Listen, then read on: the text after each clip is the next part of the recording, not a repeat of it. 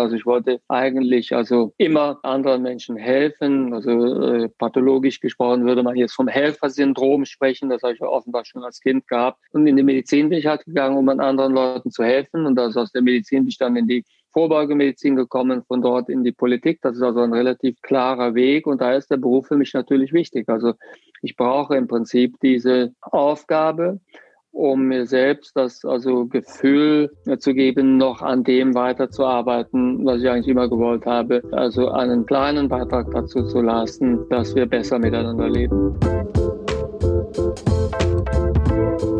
Willkommen im Hotel Matze, dem Interview-Podcast Mit Vergnügen. Ich bin Matze Hirscher und ich treffe mich hier mit den für mich Besten der Besten, mit KünstlerInnen, mit UnternehmerInnen und mit schlauen Typen und versuche herauszufinden, wie die so ticken.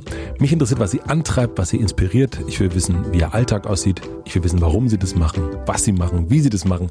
Ich möchte von ihnen lernen, ihr sollt von ihnen lernen und natürlich eine gute Zeit im Hotel Matze haben. Bevor ich euch meinen heutigen Gast vorstelle, möchte ich euch zuerst den Supporter vorstellen. Mein heutiger Supporter ist eine App, die ich sehr, sehr häufig nutze und vielen von euch schon bekannt sein dürfte. Es ist Blinkist. Blinkist ist eine App, mit der man mehr als 3000 Sachbücher in je nur 15 Minuten lesen oder anhören kann. Es gibt neueste Ratgeber, zeitlose Klassiker oder viel diskutierte Bestseller zu entdecken. Dabei könnt ihr aus mehr als 25 Kategorien wie zum Beispiel Produktivität, Psychologie, Wissenschaft und persönliche Entwicklung wählen. Außerdem gibt es am Ende eines jeden Blinks Tipps und Tricks für den Alltag und Beruf. Alle Titel stehen euch auf Deutsch oder Englisch zur Verfügung und jeden Monat kommen circa 40 15-minütige Titel hinzu. Blinkist ist ideal, um kurz in ein Buch reinzuhören oder zu lesen und den wesentlichen Inhalt mitzunehmen. Ich lese zum Beispiel gerade Breath von James Nestor, was ein sehr, sehr faszinierendes Buch über das Atmen ist. Es gibt mal wieder eine tolle Aktion exklusiv für Hotel Matze HörerInnen auf blinkist.de slash Hotelmatze erhaltet ihr 25% Rabatt auf das Jahresabo Blinkist Premium. Vorher kann man das Ganze natürlich kostenlos sieben Tage lang testen. Blinkist schreibt man B-L-I-N-K-I-S-T blinkist.de slash Matze. Da gibt es dann den Rabatt. Vielen herzlichen Dank an Blinkist und nun zu meinem heutigen Gast. Mein heutiger Gast ist Karl Lauterbach. Professor Dr. Karl Lauterbach ist Epidemiologe, SPD-Politiker und gerade einer der präsentesten Stimmen, wenn es um Corona geht. Im letzten Jahr saß niemand so oft in deutschen Talkshows wie er. Auf seinem Twitter-Kanal schätzt er die aktuelle Lage ein und interpretiert Studien. Zusammen mit anderen WissenschaftlerInnen berät er die Regierung. Mir ist er schon vor ein paar Jahren durch seine Fliege aufgefallen und seine nicht so leicht zu fassen kriegende Art und Weise, die vielleicht daran liegt, dass er eben Wissenschaftler und Politiker ist und damit irgendwie zwischen den Stühlen steht. Denn was ist wichtiger, die Wahrheit oder die Mehrheit? Darüber wollte ich mit ihm sprechen. Wir haben uns, und das ist heute sehr, sehr wichtig, am 9.2. 2021 remote unterhalten, also einen Tag vor einer sehr wichtigen Ministerpräsidentenkonferenz, in der es um neueste Corona-Beschlüsse geht und auf die beziehen wir uns auch während des Gesprächs. Ein ziemlich ungünstiger Tag, könnte man sagen, um ein ausgeruhtes Hotel-Matze-Gespräch zu führen. Ich wollte es dennoch nicht verschieben, weil ich es sehr, sehr spannend fand, genau in so einen Moment auch mal hineinzuzoomen. Herr Lauterbach erklärt mir, wie er zu seinen Einschätzungen kommt, wie er den Politiker und den Wissenschaftler Lauterbach unter einen Hut bekommt, wie er resilient bleibt und warum er das alles überhaupt macht. Anders als bei den anderen Gesprächen ist es wirklich um einiges hektischer. Herr Lauterbach spricht recht schnell, sein Telefon klingelt immer wieder und am Anfang war die Verbindung nicht ganz optimal. Ich habe aber das Gefühl, dass es sich lohnt, denn ich habe wirklich mehr über die aktuellen Beschlüsse und wie sie zustande kommen erfahren und ich habe auch ein bisschen verstanden, wie Karl Lauterbach so tickt. Und am Ende haben wir uns auch für eine zweite Runde verabredet. Natürlich, wenn es viel, viel ruhiger ist. Hier kommt erstmal die erste Runde. Ich wünsche euch viel Vergnügen im Hotel Matze mit Karl Lauterbach. Wie geht's Ihnen heute? Wir nehmen auf am 9.2.2021. Das ist ein wichtiger Tag heute, glaube ich. Ja, heute ist ein wichtiger, das ist jetzt so ein bisschen ein Wendepunkt in der Pandemie, weil äh, auf der einen Seite sinkt die Fallzahl sehr stark, auf der anderen Seite verbreiten sich im Hintergrund sehr gefährliche Mutationen aus England und insbesondere aus Südafrika. Und darüber versuche ich halt also äh, seit Tagen im politischen Umfeld bei den Ministerpräsidenten, Kanzleramt, also in allen möglichen Gremien aufzuklären. Da bin ich nicht allein mit vielen anderen zusammen. Und also ich versuche halt zu verhindern, dass wir also jetzt Lockerungen beschließen. Die Bevölkerung will Lockerungen, weil die Bevölkerung sieht, die Fallzahlen sinken, ist schon so lange im Shutdown. Die Bevölkerung ist quasi wundgerieben und möchte also hier also Ankündigungen von Lockerungen Aber es wäre einfach epidemiologisch, wäre es nicht wirklich geboten. Und da findet derzeit also ein Gerangel statt, also sowohl hinter den Kulissen, aber auch vor den Kulissen, also auch in der öffentlichen Auseinandersetzung. Und in diesem, in diese Prozesse bin ich auf allen Ebenen ähm, mit eingebunden und daher ist es heute ein stressreicher Tag leider. Ich habe in der Vorbereitung natürlich alles Mögliche angeguckt von Ihnen und eine Sache ist mir aufgefallen auf Twitter. Da gibt es ein Header-Bild und da ist eine äh, grüne gemähte Wiese drauf, da ist eine kleine Brücke zu sehen. Äh, da sieht es wahnsinnig idyllisch aus und überhaupt nicht ähm, so wie die Bilder, die man gerade von Ihnen hauptsächlich sieht. Äh, darf ich fragen, wo dieses Bild entstanden ist und was darauf zu sehen ist? Das ist quasi äh, der Garten meines Elternhauses. Und also ich besuche sehr regelmäßig am Wochenende meine noch lebende, fast 86 Jahre alte Mutter und wir sitzen dann dort auf der Terrasse und ähm, ich blicke quasi also, äh, also vom Elternhaus weg, äh, so wie ich also von dort auch früher aufgebrochen bin. Und die Anfahrt ist mehr oder weniger seit Jahrzehnten unverändert. Das ist, was man da sieht. Also das ist wirklich, äh, wo der kleine Karl sozusagen, wenn er losgerannt ist, über diese Brücke ist er quasi gerannt, die man dort sieht? Über diese Brücke bin ich zum Bus gerannt, um den Bus noch zu bekommen in letzter Sekunde, um damit zum Gymnasium zu fahren. Ach, das ist aber schön. Ähm, weil ich habe mich gefragt, wann Sie zum letzten einen Moment der ja, Idylle hatten eigentlich. Also wann das zum letzten Mal, wenn Sie wirklich, das ist ja ein sehr, sehr, sehr idyllisches Bild, finde ich. Also ich habe in der Tat äh, regelmäßig auch Bilder der Idylle. Ich liebe die Landschaft, also äh, im Rheinland sehr. Meine Schwester wohnt im Rheinland in der Voreifel. Dort gehe ich auch häufig mit ihr spazieren und auch also äh, äh, der Rest der Familie liebt diese Gegend äh, sehr. Von daher, also die Idylle ist mir wertvoll. Im Moment wenig Zeit, das zu genießen, bin aber immer wieder in der Lage, das noch einzusteuern, insbesondere bei den Besuchen eben meiner Mutter oder meiner, meiner Schwester. Ja, Sie haben gerade schon gesagt, dass Sie ähm, ja unsere Gesellschaft wundgerieben ist und ähm, mir ist es auch so ein bisschen aufgefallen, als ich äh, mich mit ihm beschäftigt habe, dass alle Videos, die man so eher vor der Pandemie gesehen hat, ja, einen äh, etwas lustigeren, strahlenderen Herrn Lauterbach gesehen hat. Und also natürlich ist heute so ein besonderer Tag, aber wie wundgerieben fühlen Sie sich? Ich weiß nicht, ob wundgerieben bei mir der richtige Ausdruck ist, aber es ist natürlich etwas, also was also keinen Spaß macht. Diese Arbeit ist fordernd und zwar deshalb, weil wir natürlich alle, das also bin nicht nur ich, sondern wir haben ja alle auch eine große Verantwortung. Also das, was wir sagen, muss zum einen richtig sein. Das heißt, die Studien, die ich jeden Tag lese und interpretiere, die muss ich richtig verstehen, richtig interpretieren. Und das ist mir nur möglich, indem ich halt mit vielen anderen Wissenschaftlern auch über die Studien spreche, sodass es zu einer sage ich mal, gemeinsamen also Verständnisgrundlage äh, überhaupt kommt, dass man aus den gleichen Studien, wenn man sie gleich versteht, dann unterschiedliche Rückschlüsse noch ziehen kann. Das ist unbenommen. Aber erstmal muss man ja so sagen wir, die Studien richtig tief gut verstehen. Das erfordert genaues Lesen und viele Absprachen. Das ist kompliziert zu organisieren. Da darf kein Fehler passieren. Dazu muss man auch immer im politischen Umfeld aus, aus, ausdrücklich darauf achten, dass nicht so ausgedrückt wird, dass es gegen einen verwendet werden kann, dass es verhetzt werden kann. Diejenigen, die also mit äh, anderen Meinungen unterwegs sind, also achten zum Teil auch sehr darauf, dass etwas, was man gesagt hat, bewusst missverstanden werden kann. Also im Volksmund nannte man das früher, dass einem die Worte im Mund herum gedreht werden. Und darauf sind heute Leute spezialisiert. Die schauen nach Lücken, nach Verhetzbarkeitslücken, in die man eindringen kann, um das Gegenüber zu diskreditieren. Darauf muss man achten. Das ist ein Stressaspekt.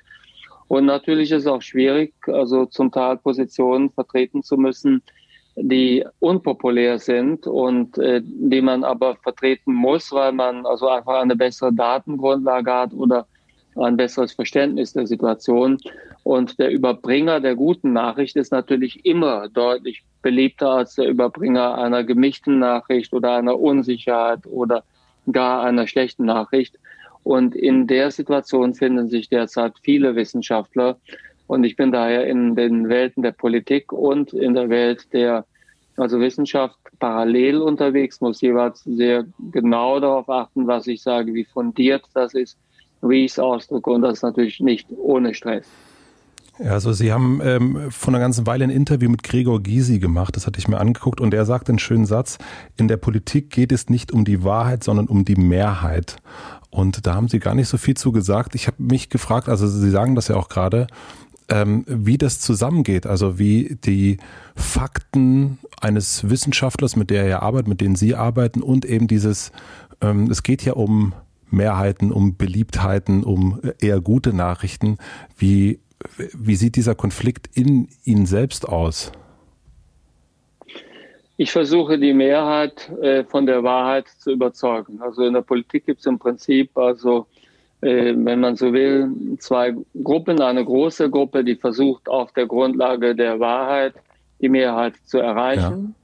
Und es gibt eine kleinere Gruppe, die versucht, die Mehrheit zu erreichen, zum Teil ohne dass sie auf die Wahrheit viel achtet oder zum Teil auch mit der Unwahrheit. Mittlerweile ist es auch ein beliebtes und erfolgreiches politisches Geschäftsmodell geworden, also mit gezielter Unwahrheit die Mehrheit zu erreichen. Und das ist neu. Die, Sozi die sozialen Medien also machen das möglich, die ermöglichen also, also sehr viel besser als früher, mit einer Lüge oder mit der Unwahrheit Mehrheiten zu bilden, Mehrheiten zu erreichen. Somit sind die sozialen Medien ein gutes Instrument, also ein sehr wirksames also Instrument mit einem langen Hebel über Unwahrheit die Mehrheit zu erreichen oder zu verunsichern.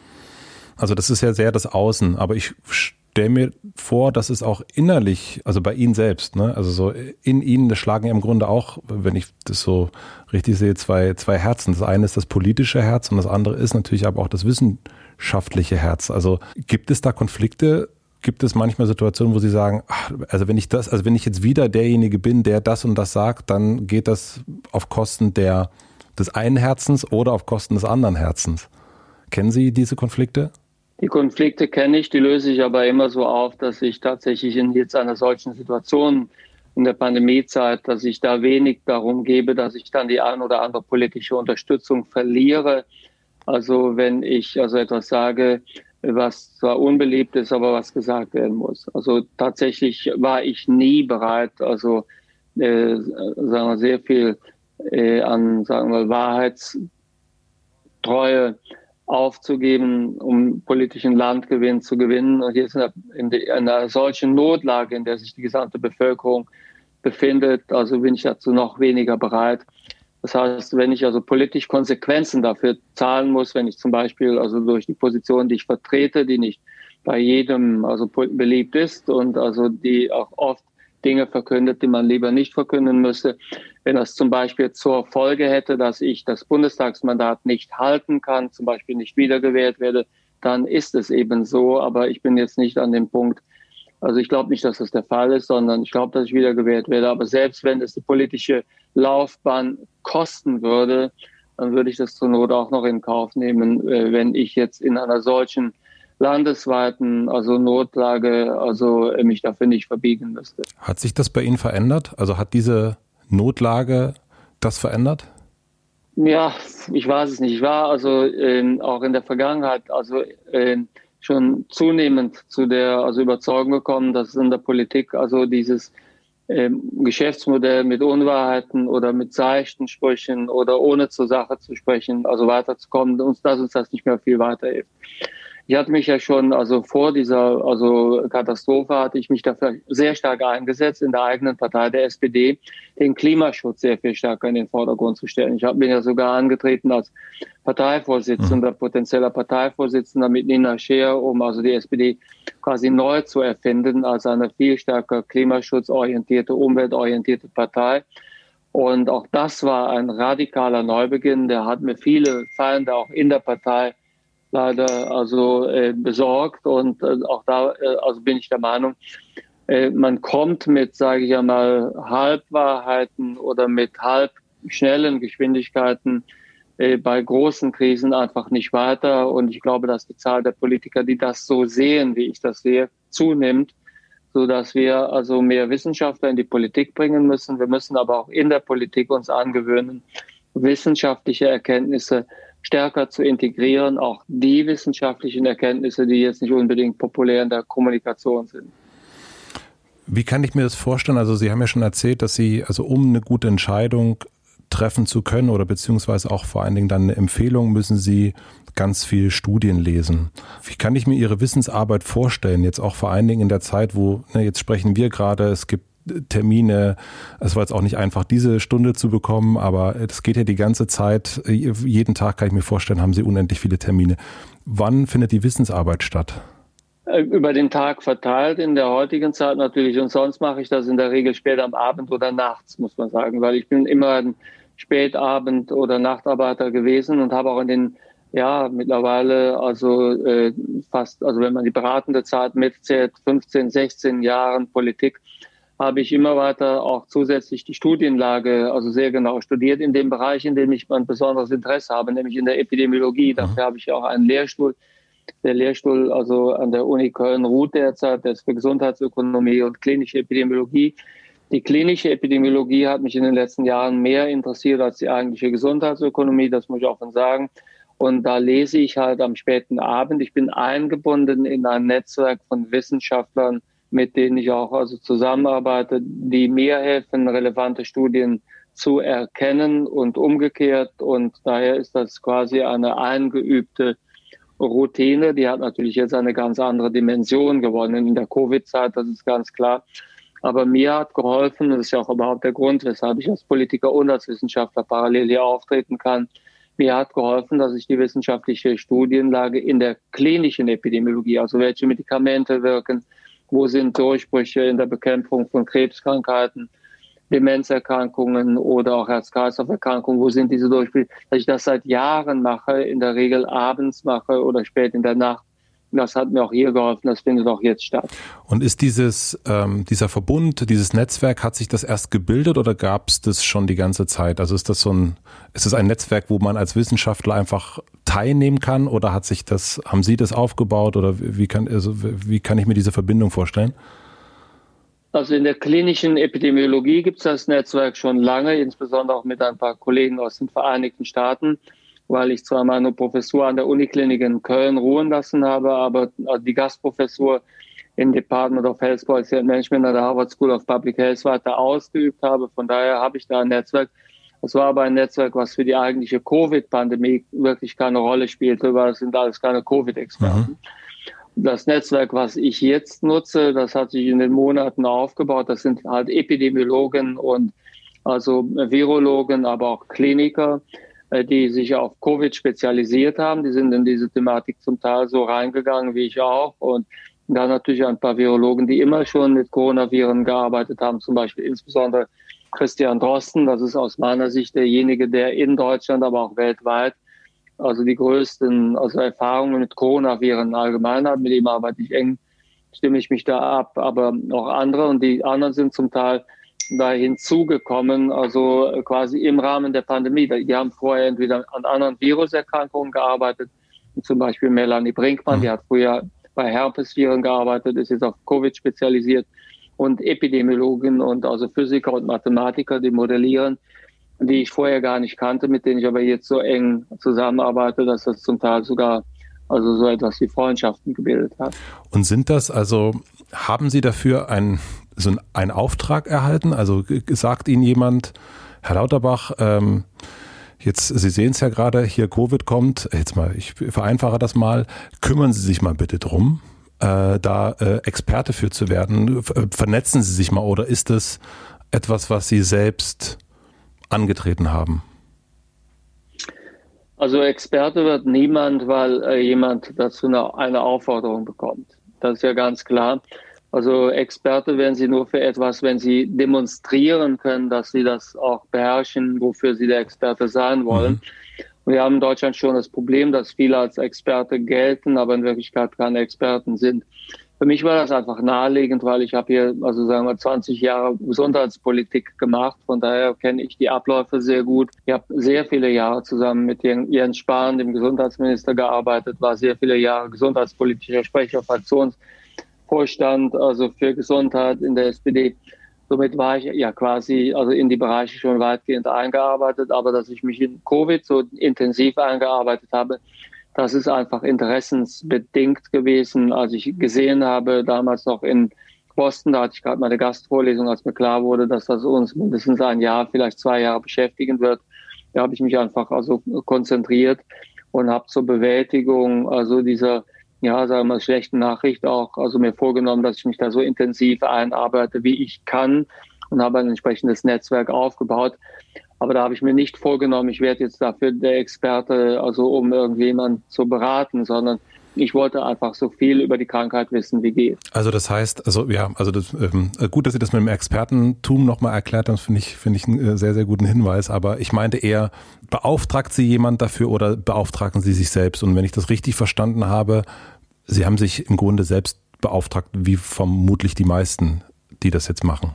Genau, die meisten, die das jetzt machen, sind quasi keine Beauftragten durch jemanden, sondern wir werden halt angefragt. Bei mir sind das also Kolleginnen und Kollegen, zum Beispiel die Ministerpräsidenten, also der Bundesländer oder meinetwegen das Kanzleramt oder also äh, ist ja auch bekannt, also ab und zu, also tausche ich mich auch mit, mit, äh, mit Merkel aus, auch mit anderen, also sehr intensiv. Zum Beispiel arbeite ich sehr intensiv zusammen mit Manuela Schwesig. Somit gibt es also diese politischen also Anfragen, es gibt aber auch Medienanfragen und Anfragen von anderen Wissenschaftlern und von also ähm, äh, also äh, von einfach Betroffenen. Somit es gibt einfach sehr viele Anfragen und je mehr man Anfragen bearbeitet, je mehr man die also Erkenntnisse, die man hat, teilt, auch in den sozialen Medien oder in öffentlichen Auftritten, auch in Talkshows, desto mehr wird klar, wer sich auskennt und wer nicht. Und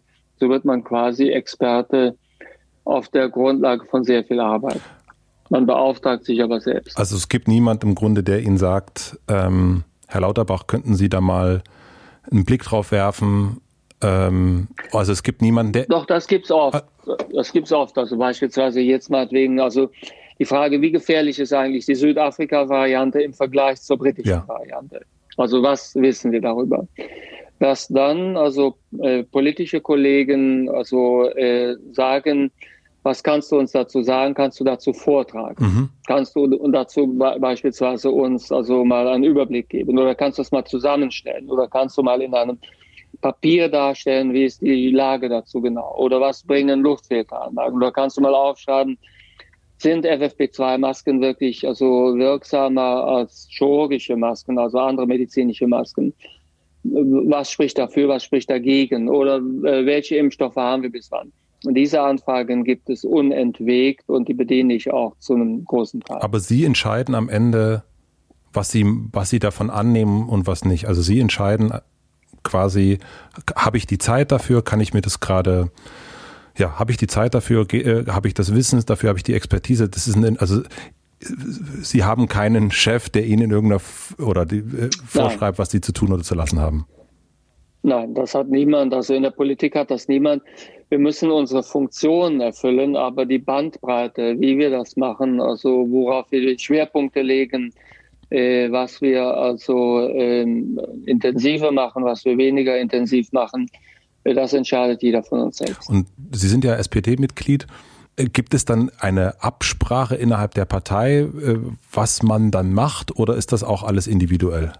Also gibt es. Das ist auch sehr individuell, also, äh, aber wir verstehen uns gut. Das läuft informell und äh, man lässt dem anderen Spielräume, also äh, somit, also informell läuft so etwas und da gibt es jetzt keine Absprache, du sagst das, ich sage das oder sag du mhm. zuerst das und dann bestätige ich, was du gesagt hast und so. So etwas gibt es also schon zu Routinezeiten nicht und erst recht nicht in der Covid-Zeit. Okay. Ähm, wie gesagt, wir sprechen ja heute am 9.2. und ähm, morgen ist die Ministerpräsidentenkonferenz und heute Morgen, da haben sie getwittert, ähm, ich nimm den, das nur mal als ein Beispiel, das, um das ein bisschen zu verstehen, wie, äh, wie das so alles entsteht. Die politische schlechteste Lösung wäre, warten, bis die dritte Welle beginnt, weil dann die Bevölkerung reif für die schlechten Nachrichten wäre. Das wäre falsch, weil die verlorene Zeit nicht einholbar ist. Es bleibe nur Lockdown bis Ostern. Jetzt sind Mut und Transparenz gefragt. Ähm, das, das haben sie getwittert. Und ich frage mich, Woran erkennen Sie, dass Sie mit einer Einschätzung richtig liegen? Weil das ist ja schon sehr, das ist ja eine sehr klare Empfehlung, was jetzt zu tun ist. woher, wann wissen Sie und woran erkennen Sie, okay, das kann ich jetzt, ne, wir sind ja quasi in der Nacht, Sie lesen die Studien, Sie machen sich Gedanken. Was ist der Moment, wo Sie sagen, jetzt kann ich eine Einschätzung abgeben? Es ist sehr unterschiedlich. Also jetzt um diese spezifische also Entscheidung oder Empfehlung zu besprechen, äh, da, dazu hatte ich schon also seit einigen Wochen die Studien gelesen. Das ist jetzt keine Studie, die ich letzte Nacht gelesen mhm. habe. Ich beschäftige mich schon seit einigen Wochen mit der Ausbreitungsgeschwindigkeit und den Unterschieden der unterschiedlichen Varianten. Und am Wochenende habe ich dazu ein paar Berechnungen gemacht und die habe ich dann einem Cambridge-Wissenschaftler, der auf B117 spezialisiert ist, aus England also vorgetragen. Der hat eigene Berechnungen gemacht und wir haben das dann abgeglichen. Dann haben wir darüber noch heute, dann haben wir dann am Sonntagnachmittag darüber noch mal länger telefoniert, dass man also geschaut hat. Und somit war das quasi also abgeglichen mit also zum einen der Literatur, die es dazu gibt, aber zum anderen auch noch mal mit einem Austausch mit einem der vielleicht bekanntesten also äh, B117 Coronavirus Epidemiologen weltweit von der Universität in Cambridge, mit dem ich das noch einmal abgeglichen hatte. Das habe ich dann also auch noch mal mit deutschen also Spezialisten besprochen. Also kann ich ja hier auch sagen, dass ich über diese Berechnungen auch, also mich zum Beispiel mit Christian Drosten, aber nicht nur mit ihm ausgetauscht habe, sondern auch mit ein paar anderen, mit Dirk Brockmann beispielsweise, einem Physiker von der Humboldt-Universität, der sehr eingearbeitet in die Thematik ist, ein paar andere noch. Und weil das ja eine weitere, eine weitreichende Entscheidung ist, eine weitreichende Empfehlung. Und danach habe ich das dann, also am Sonntag erstmalig habe ich die Berechnungen also auf Twitter gestellt, habe dann also Reaktionen bekommen darauf und habe das dann nachher politisch so übersetzt und das ist dann in den Tweet gemündet, den Sie gerade zitiert haben von heute Morgen. Machen Sie das, damit Sie für Ihre Position, für Ihre Einschätzung quasi, äh, dass sie Wind, dass diese Einschätzung Wind bekommt. Das heißt, dass wenn morgen die Minister sich treffen, dass dann vielleicht schon eine Öffentlichkeit da ist, dass sie vielleicht äh, schon in der Talkshow waren oder wie auch immer, dass, dass sozusagen diese Position, diese Einschätzung, dass sie sich sicher sein können, dass die damit einfließt oder warum ähm, gehen sie damit zum Beispiel so sehr in die Öffentlichkeit? Also dem Ministerpräsidenten ist diese Einschätzung von mir bekannt. Mhm. Das ist also somit, also das also äh, erfahren die nicht über die Öffentlichkeit oder erfahren die nicht über die, also über Twitter, sondern darüber rede ich mit den Betroffenen okay. direkt. Und das ist also somit äh, da das ist da nichts Neues. Mhm. Ich habe das also intern auch schon, also habe ich das somit, dass ich diese Position vertrete, ist bekannt und darüber ist auch gesprochen worden. Ähm, trotzdem muss man natürlich auch die Öffentlichkeit an diesen Prozessen, an diesen Entscheidungen beteiligen. Es kann ja nicht so sein, dass wir im Hintergrund hier Entscheidungen vorbereiten und dann treten wir dann vor die Presse und sagen, das ist es jetzt, so war es und so weiter. Das heißt, egal wie jetzt entschieden wird, dann muss also sagen wir die Öffentlichkeit wissen, was waren die Argumente, die im Hintergrund eine Rolle gespielt haben. Das ist die Transparenz. Mhm. Somit das ist die Transparenz, genau. Das habe ich, also es ist ja sogar in dem Tweet dann angesprochen, dass die Transparenz halt daher muss. Man kann jetzt zum Beispiel äh, sagen, okay, das ist eine Position, die man vertreten kann. Vertreten tatsächlich einige der Entscheidungsträger auch, die sagen, die Öffentlichkeit ist jetzt noch nicht bereit, nochmal, also, äh, sag ich mal, eine runde Lockerung äh, aufzuschieben und im Lockdown zu bleiben. Die Bevölkerung will ein Signal. Wir müssen der Bevölkerung irgendetwas schenken, damit sie bei Laune bleibt. Wir öffnen beispielsweise die Friseurläden. Das also ist dann ein Signal, dass wir auf dem richtigen Weg sind. Und also wir warten, bis die Fallzahlen steigen. Und wenn die Fallzahlen dann steigen, dann sieht die Öffentlichkeit, wie gefährlich diese neuen Mutationen sind. Und dann ist die Bevölkerung quasi bereit, dann nochmal mitzuziehen. Mhm. So könnte man ja vorgehen. Und das ist also äh, eine Möglichkeit. Von daher kann es durchaus sein, dass man sich darauf morgen verständigt. Ich hielte das nicht für richtig, aber trotzdem ist das eine Möglichkeit, die wäre auch vollkommen legitim. Also es ist durchaus äh, manchmal richtig zu sagen, die Bevölkerung müssen wir mitnehmen. Wir müssen hier erst sehen, also wie gefährlich das wirklich ist. Dann läuft man aber rein epidemiologisch natürlich immer der Entwicklung ein Stück weit hinterher. Ich halte das daher für inhaltlich falsch, aber es kann politisch durchaus die richtige Entscheidung sein. Wenn Sie eine Entscheidung treffen, geht es dabei bei Ihnen nur um die epidemiologische Entscheidung. Oh Gott, das ist so ein schweres Wort, Entschuldigung. Also jetzt gucken Sie sich sozusagen die Virusverbreitung an oder spielen da äh, zum Beispiel psychische Erkrankungen oder wirtschaftliche Lage. Spielt das in, äh, in Ihren Berechnungen eine Rolle? Ja, das spielt eine Rolle. Das wird ja immer unterstellt. Also Christian Drosten zum Beispiel, der wird immer unterstellt, er würde nur auf die Viren schauen, mhm. auf die Zahl der also Infizierten mit dem Virus. Andere, also sogar Kollegen sagen, also er wird nur auf die Virusoberfläche schauen. Ja. Das ist vollkommen also unsinnig und unverschämt eine Unterstellung. Natürlich schauen wir auch auf das, was da alles kommt, was da daran hängt. Also auf die Lebensqualität der Menschen, auf die Stimmung der Menschen, auf die vielen Kinder, die tatsächlich also nicht die, die Schulbildung bekommen, die sie benötigen. Also wir schauen auf all diese Faktoren. Mhm. Und das tue ich auch. Von daher fließt da das Epidemiologische ein, aber das andere auch. Zum Beispiel habe ich jetzt eben, um dann nochmal also äh, ein Argument aufzugreifen, darauf hingewiesen, es wird ja oft gesprochen, also wenn wir den Lockdown jetzt weitermachen, dann gibt es viele depressive Jüngere. Ja. Das stimmt. Das stimmt, aber es gibt auch sehr viele depressive jüngere Leute, die also Covid gehabt haben und nicht mehr richtig gesund werden. Also dieses chronische äh, Erschöpfungssyndrom, was sich ausbildet bei bis zu zehn Prozent der Infizierten. Also führt sehr häufig zu schweren Depressionen, zu Denkfähigkeitseinschränkungen, Merkstörungen, ist oft nach vielen Jahren nicht weggegangen. Das wissen wir aus der SARS-1-Pandemie 2002, 2003. Diejenigen, die das gehabt haben, oft Jüngere, in einer Studie, die ich dann heute getwittert habe, 31 Jahre alt im Durchschnitt, ist das nach Jahren nicht weggegangen. Das sind auch depressive Menschen. Das sind auch Menschen, die eine hohe Suizidalität haben. Das sind Menschen, die zum Teil nicht mehr in dem Beruf arbeiten können, in dem sie früher gearbeitet haben. Das ist bitter. Und daher also äh, bin ich davon überzeugt, dass wir beides beachten müssen. Also die Kosten, die jetzt sofort kommen durch Tod und schwerste Erkrankung, aber auch die Kosten, die indirekt sind, dazu zählen die ökonomischen Kosten, dazu zählen die Lebensqualitätskosten, jetzt aber auch nach vorne gerechnet. Aber wir versuchen wirklich viele Aspekte mit zu berücksichtigen und diese, sagen wir mal, Unterstellung, also mir ging es nur um die, also sagen wir mal, reine Epidemiologie und Christian Drosten oder anderen Virologen ging es ausschließlich um die Viruslast in der Bevölkerung. Und das ist natürlich abwegig und springt viel zu kurz.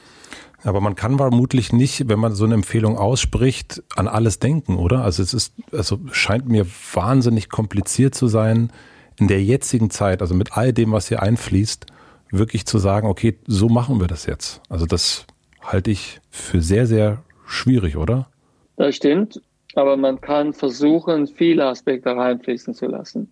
Und wir sind ja auch nicht allein. Also tatsächlich ist es so, wenn es also zusätzliche Argumente gibt, die wir zu wenig beachten, dann müssen andere die bringen. Das passiert ja auch. Und ähm, also niemand, also hier im politischen Berlin sieht alle relevanten Argumente gleichzeitig. Mhm.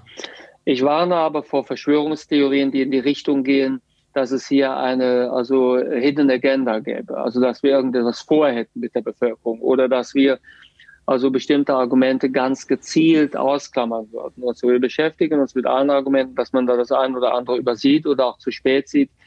Das stimmt, das ist unbenommen, aber hier gibt es keine systematische Unterdrückung von Argumenten, die also gesehen werden müssten, zumindest in meiner Einschätzung der Lage. Wir machen eine klitzekleine Werbeunterbrechung. Mein heutiger Werbepartner ist Moulin Rouge, das Musical. Sicher habt ihr schon mal von dem berühmten Nachtclub Moulin Rouge in Paris gehört. Dazu gibt es exklusiv in Köln ein spektakuläres Musical, das im Jahr 1899 spielt und auf dem gleichnamigen Oscar-prämierten Film von Bess Luhrmann basiert. Nicht nur der Film, sondern auch das Musical konnte schon zahlreiche Zuschauerinnen und Zuschauer begeistern und gilt deswegen als das aktuell erfolgreichste Musical in Deutschland. Es hat sogar schon zehn Tony Awards abgestaubt. Falls ihr nicht wisst, was die Tony Awards sind, ich wusste das auch nicht. Es handelt sich dabei um den wichtigsten Theater- und Musicalpreis, also quasi vergleichbar mit dem Oscar in dieser Kategorie. Sollte man sich also nicht entgehen lassen, das Musical. Wenn ihr nun Lust habt auf große Emotionen und einen Soundtrack quer durch die Popmusikgeschichte solltet ihr euch ein Ticket sichern. Das gibt es bereits ab 59,90 Euro und den Link findet ihr natürlich wie immer in meinem Linktree in den Shownotes. Vielen Dank an Moulin Rouge, das Musical, für die Unterstützung dieser Folge. Und nun zurück zum Gespräch. Gibt es in Ihrem Umfeld, also in Ihrem näheren Umfeld, ob das Freunde oder Familien sind, gibt es Menschen, die das alles für eben eine Verschwörung halten? Also sozusagen in meinem Umfeld kann ich sagen, kenne ich das nicht, aber ich kenne im erweiterten Freundeskreis auch Familien, wo die Eltern bei einer Freundin irgendwie einfach glauben, dass das alles, dass das Bill Gates dahinter steckt. Haben Sie in Ihrem näheren Bekanntenkreis so einen Fall, wo Sie merken, der oder die glaubt an was völlig anderes?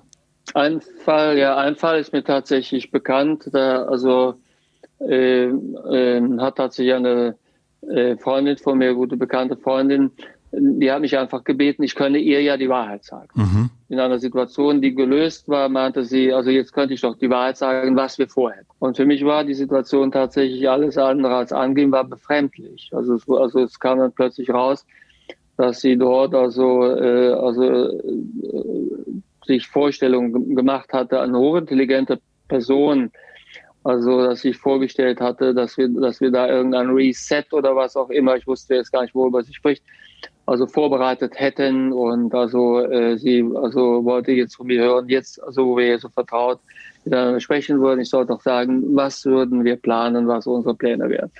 Und da war ich wirklich tatsächlich überrascht, dass selbst jemand, also der sehr intelligent ist, dann quasi so einen verschwörungstheoretischen Nonsens glauben kann. Aber ich muss sagen, also ich, ich kenne da sehr wenige.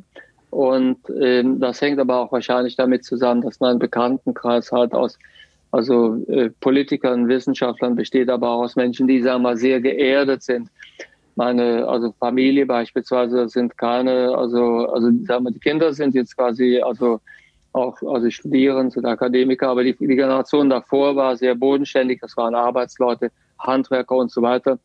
Und da findet also so etwas auch nicht statt, muss ich sagen. Von daher ist mein eigener, also äh, meine eigene Exposition zu solchen Positionen sehr eingeschränkt gewesen. Aber einmal ist es tatsächlich passiert, dass ich also aus dem Staunen nicht herauskam, wo jemand tatsächlich das also äh, tatsächlich unterstellte, dass wir hier eine dass wir hier etwas planen, worüber wir öffentlich nicht sprechen könnten. Aber hier könnte ich es jetzt mal, könnte ich mal die Katze aus dem Sack lassen.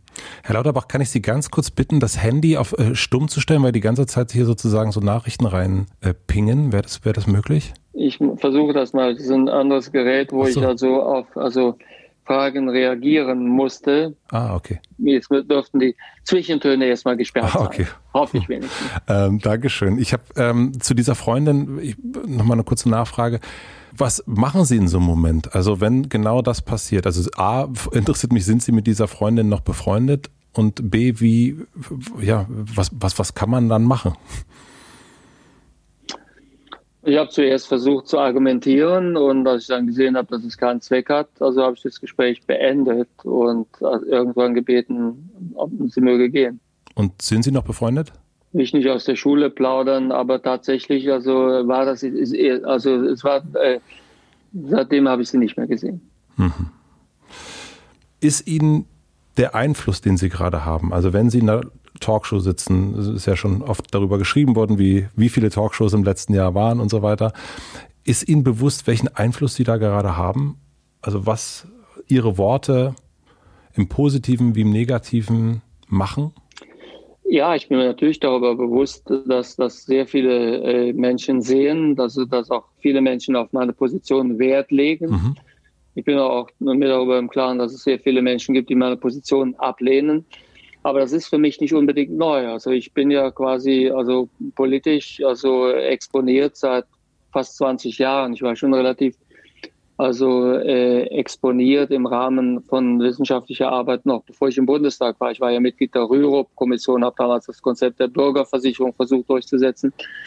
Ich glaube, kein Politiker ist sich nicht darüber im Klaren, dass das, was er sagt, Bedeutung hat und äh, sehr ernst genommen wird. Und damit muss man umgehen ich gehe halt damit, damit um, indem ich also mir wirklich genau überlege, was kann ich sagen, was also, also gut, so gut wie irgend geht, gerade in der jetzigen Zeit durch Studien gedeckt ist. Und ich versuche es auch so darzustellen, dass es ungefähr also dem entspricht, äh, was ich auch denke. Ich versuche also so authentisch zu sein, wie es mir möglich ist, gegeben, äh, dass die Umstände natürlich immer durch also ja, Zeitbegrenzungen oder durch auch zum Teil Emotionalität überlagert werden. Mussten Sie sich erst überwinden, zu Ihren Fehlern zu stehen?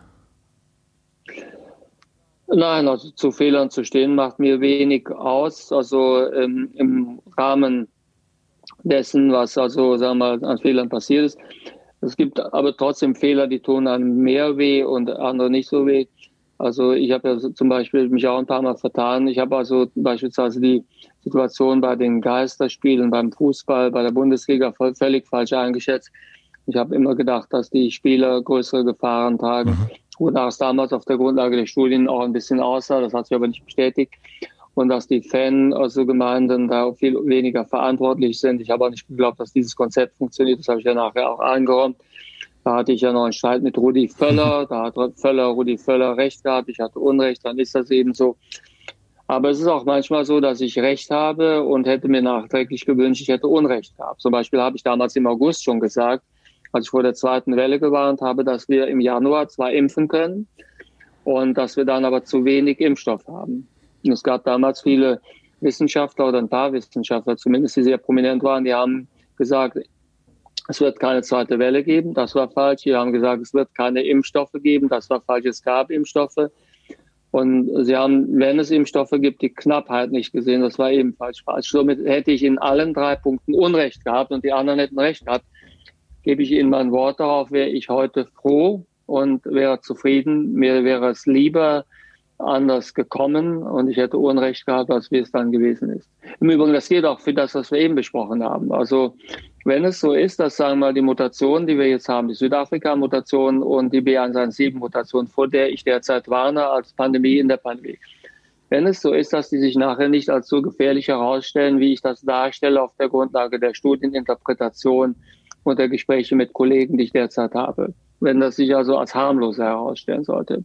Und wir nachher sehen, das war dann doch nicht ganz anders oder war nicht viel anders, als was wir schon kannten dann bin ich froh, dass ich mich geirrt habe. Ich glaube das zwar nicht, ich befürchte, dass ich recht haben werde, aber also wenn ich Unrecht habe, um, umso besser. Also Sie freuen sich tatsächlich gerade, wenn Sie nicht recht haben mit Ihrer pessimistischen Einschätzung sozusagen?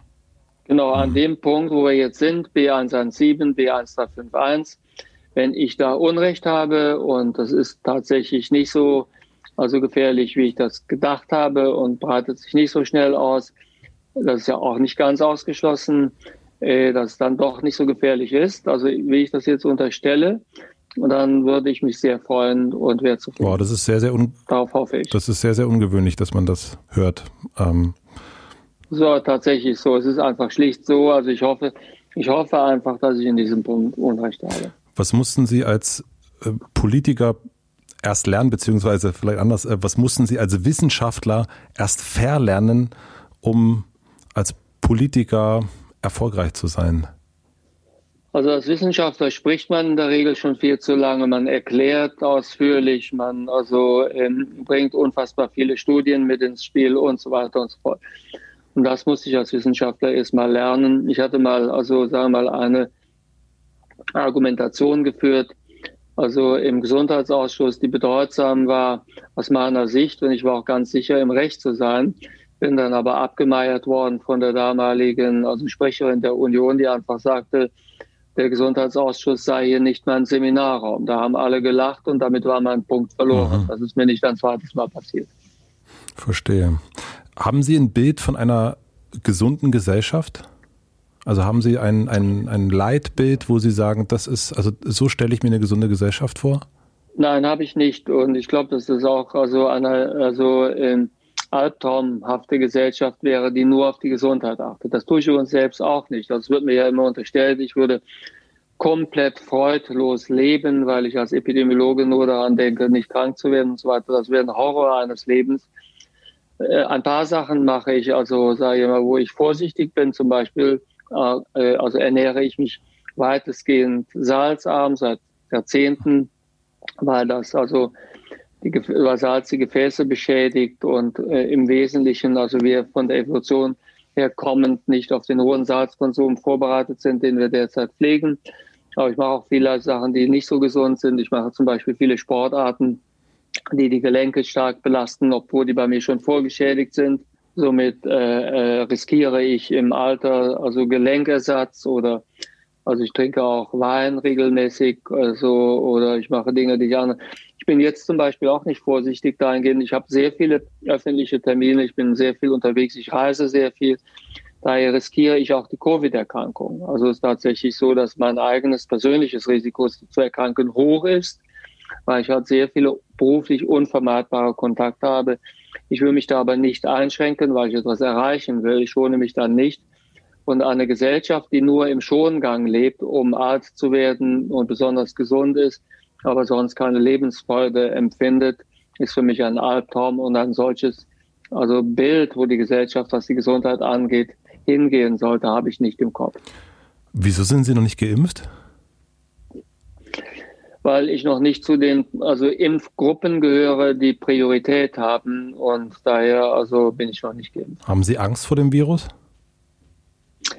Nein, Angst, also ist zu viel gesagt, aber Respekt. Also wir, die wir uns damit beschäftigen, wissen natürlich, wie schwer die Verläufe zum Teil sein können und also dass der eine es besser überwindet, der andere weniger gut und da muss man sehr viel Glück haben. Das heißt, ich kenne keinen Wissenschaftler, der sich damit beschäftigt hat, der nicht auch vorsichtig wäre. Das geht auch für mich. Und also trotzdem ist Angst hier zu viel gesagt. Wenn ich wirklich Angst hätte, würde ich anders leben, als ich derzeit tue. Ähm, Sie haben in einem äh, Interview mit der SZ gesagt, ich bin mit sehr guten Psychiatern, Psychologen und Psychotherapeuten befreundet. Die frage ich manchmal, macht das mit mir irgendwas, was mir nicht auffällt? Und Sie meinten, ich wäre einigermaßen resilient. Und das ist auch etwas, was mir total auffällt, wenn man sie so sieht. Ich, man sieht, sie sind ein bisschen müder als äh, vor einem Jahr, aber sie wirken, tot, sie wirken total resilient. Wie pflegen Sie das? Also wie pflegen Sie sich? Wie, wie schaffen Sie diese Resilienz zu halten? Also ob ich wirklich resilient bin, kann ich ja selbst nicht einschätzen. Aber wie gesagt, ich bin mit wirklich sehr, sehr guten Psychiatern und Psychotherapeuten, also die auch viel Wissenschaft machen, befreundet. Das, ist, das hat sich einfach so ergeben über die Jahre. Das sind sehr interessante, nette Leute und so. Und die frage ich dann, die, die, die sagen, es wäre einigermaßen okay mit mir. Aber also wie es, also wie ich das mache, würde ich ja sagen. Also ich habe einen großen, also ich habe einen großen Freundeskreis, Gott sei Dank. Darüber bin ich auch sehr dankbar. Also das ist keine Kleinigkeit, das weiß ich sehr zu schätzen. Also Freundschaften sind zum Teil also mehr wert als also Geld oder Vermögen. Und also ich mache auch immer mein ganzes Leben also viel Sport. Also ich hatte eben schon darauf hingewiesen, dass ich also in der Jugend sehr viel Ballsport gemacht habe. Ich habe Fußballverein gespielt also in verschiedenen anderen Vereinen, habe in der Jugend auch Tischtennis gespielt. Später habe ich sehr viele Jahre Kampfsport gemacht, das habe ich jetzt aufgegeben und jetzt spiele ich wieder aktiv Tischtennis und also äh, mache viel Sport in dem Sinne und ich versuche halt auch so gut wie ich kann, also mein Familienleben also zu pflegen. Somit, also ich, ich mache das, was ich auch jedem rate, sich breiter aufzustellen und auch darüber nachzudenken. Der Beruf ist wichtig, auch gerade für jemanden wie mich aber es ist nicht alles. Was, was meinen Sie gerade mit jemandem für Sie? Ist der wichtig? Ja, ich will natürlich im Beruf äh, etwas erreichen, muss man eh offen sagen. Also ich bin ja also ähm, aus einem ja, persönlichen also äh, Motiv, also äh, also aus einer persönlichen Motivlage in die Medizin gegangen. Also ich wollte eigentlich also immer äh, anderen Menschen helfen. Also äh, pathologisch gesprochen würde man jetzt vom Helfersyndrom sprechen. Das habe ich offenbar schon als Kind gehabt. War immer sehr, also äh, also war immer sehr, äh, also sagen wir bestimmten Idealen verpflichtet. Habe sehr früh zum Beispiel aufgehört, Fleisch zu essen, weil ich das aus der also Nahrungskettenforschung aus schon damals gesehen habe, dass es also nicht richtig ist, dass wir so viel Fleisch essen, der war also damals in Afrika noch weitestgehend Hunger, äh, also bestand, was jetzt etwas besser geworden ist und so. Und in die Medizin bin ich halt gegangen, um an anderen Leuten zu helfen. Und also aus der Medizin bin ich dann in die Vorbeugemedizin gekommen, von dort in die Politik. Das ist also ein relativ klarer Weg. Und da ist der Beruf für mich natürlich wichtig. Also ich brauche im Prinzip diese Aufgabe, um mir selbst das also Gefühl zu geben, noch an dem weiterzuarbeiten, was ich eigentlich immer gewollt habe. Also, also einen kleinen Beitrag dazu zu lassen, dass wir besser miteinander leben. Wir machen eine klitzekleine Pause. Ich möchte euch einen Werbepartner vorstellen. Mein heutiger Werbepartner ist Squarespace. Wenn ihr eurer Webseite ein Makeover verpassen wollt, ist Squarespace die richtige Adresse für euch. Ihr könnt aus vielen personalisierbaren Vorlagen und mit weiterführenden Tools ganz individuell den Look kreieren, der zu euch und eurer Webseite passt. Dabei könnt ihr eure Inhalte flexibel einbetten, zum Beispiel Bilder oder Videos oder sogar Produkte in einem Online-Shop verkaufen. Und außerdem jederzeit auf SEO und Analyse-Tools zurückgreifen, um den Überblick zu behalten. All das und noch viel mehr kann Squarespace. Überzeugt euch am besten selbst. Und für alle, die es direkt mal ausprobieren wollen, habe ich natürlich was vorbereitet. Wenn ihr auf de.squarespace.com slash hutematze den Rabattcode hutematze eingebt, alles groß und zusammengeschrieben, erhaltet ihr bei Squarespace 10% Rabatt auf eure erste Webseite oder Domain. Den Link und den Code findet ihr wie immer auch in meinem Linktree in den Shownotes. Vielen Dank an Squarespace für die Unterstützung dieser Folge. Und nun zurück zum Gespräch. Habe ich das richtig verstanden, dass Sie Resilienz vor allen Dingen durch Tischtennis spielen ähm, äh, aufrechterhalten? Nein, nee, nicht, also dafür spiele ich zu schlecht. Also, die, also das Dichterspiel ist eine gemischte Angelegenheit, ein gemischtes Vergnügen, weil ich spiele sehr ehrgeizig ja. und also in der Regel auch mit also äh, Spielern höherer Klassen, die dann auch deutlich jünger sind. Somit ist das, also ist da oftmals die Niederlage programmiert und dann ist das ein zweifelhaftes Vergnügen. Das kann ich Ihnen versichern.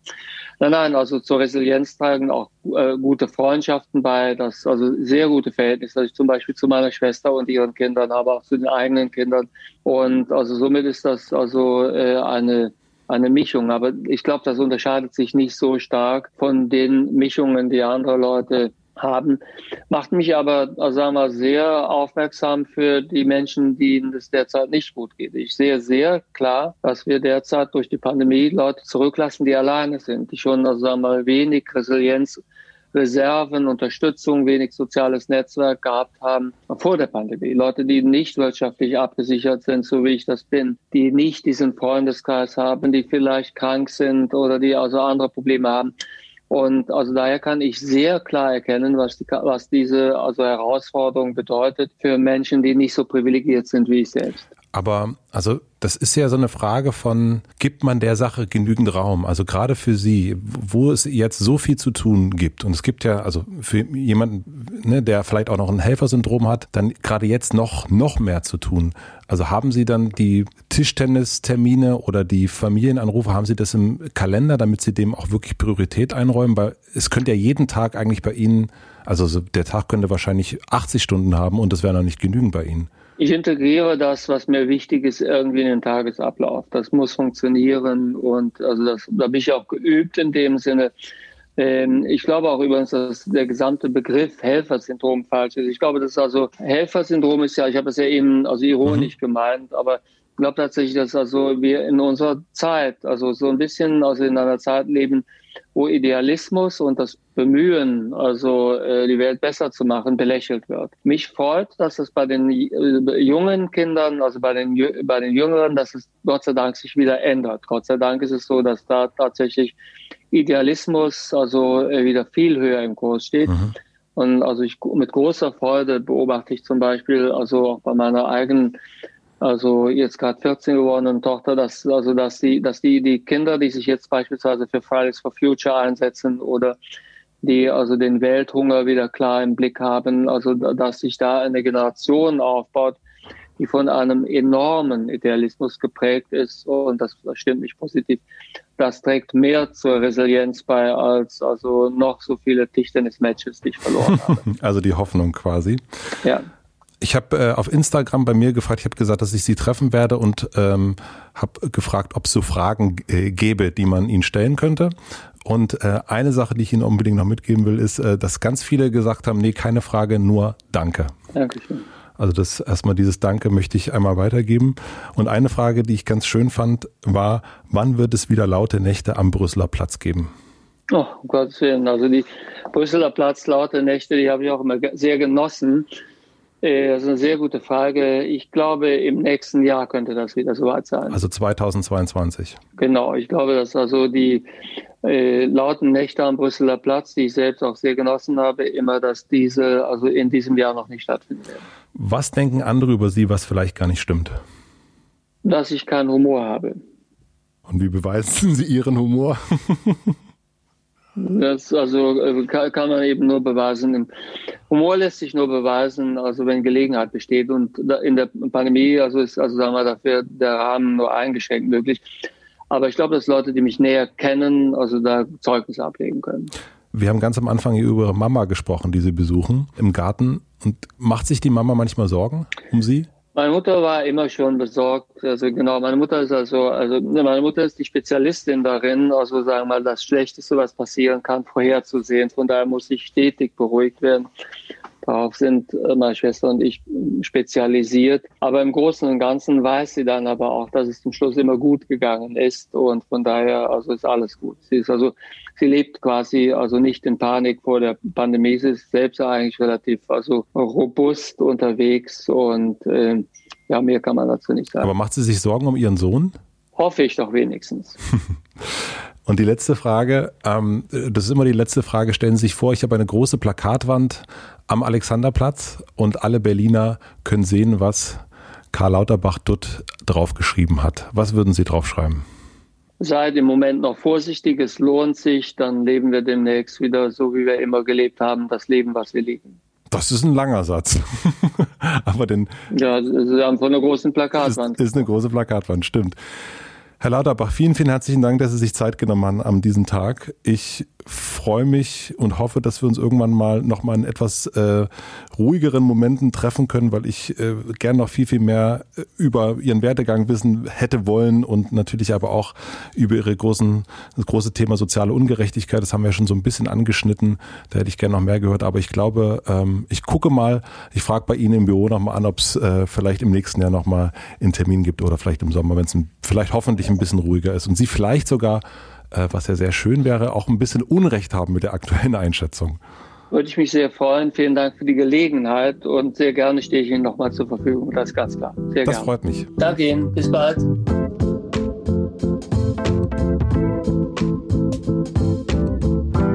Das war Karl Lauterbach. Vielen, vielen herzlichen Dank fürs Zuhören. Vermutlich das hektischste Gespräch, was es bisher im Hotel Matze gab. Für mich auch mal eine ganz, ganz andere Gangart. Ich hoffe, ihr fandet es auch in Ordnung. Ich freue mich auf jeden Fall auf eine zweite Runde mit ihm. Denn Herr Lauterbach hat neben Corona, das merkt man hier auch schon an vielen Stellen, noch ganz, ganz viel mehr, ganz viele andere Themen und Ideen. Bedingungsloses Grundeinkommen ist ein Thema, was ihn sehr umtreibt. Und da würde ich gerne ein bisschen mehr von ihm hören. Natürlich ist seine Lebensgeschichte auch wahnsinnig interessant, wie dieser kleine Junge, der da losgerannt ist über die Brücke, ihr erinnert euch an das Bild vom Anfang, dann nach Amerika ist, dort studiert hat, dann wieder zurückgekommen ist, Politik und jetzt diese Rolle, die er jetzt eingenommen hat. Und wahrscheinlich ist auch im Rückblick dieses Jahr oder die Jahre, wir werden ja mal sehen, sehr, sehr spannend noch einmal zu beleuchten. Ich freue mich auf jeden Fall auf eine zweite Runde. Wie immer am Ende gibt es eine kleine Danksagungsrunde an die Deutsche Bahn, an Blinkist und an Penny für den Support, an Maximilian Frisch für den Schnitt und den Mix und an Jan Köppen für die Musik. Normalerweise gibt es eine Podcast-Empfehlung auch noch zum direkten Weiteren. Ich habe euch aber heute schon den Unterwegs mit Podcast von der Deutschen Bahn empfohlen. Wirklich ein super, super Podcast und deswegen empfehle ich euch einfach nochmal meine Newsletter High Five. Den schicke ich immer freitags raus, immer mit fünf Sachen, die mich in der Woche so begeistert haben. Das können Bücher, Podcasts sein, Zitate, Ideen, alles, was mir so durch das Studio, durch das Auge fällt. Das kommt dann in diesen Newsletter rein. Den Link dazu packe ich wie alle anderen Links Links in die Shownotes. Ich wünsche euch noch einen schönen Tag, bleibt auf Abstand, setzt euch eine Maske auf, da freut sich auf jeden Fall Karl Lauterbach. Bis nächste Woche Mittwoch, euer Matze.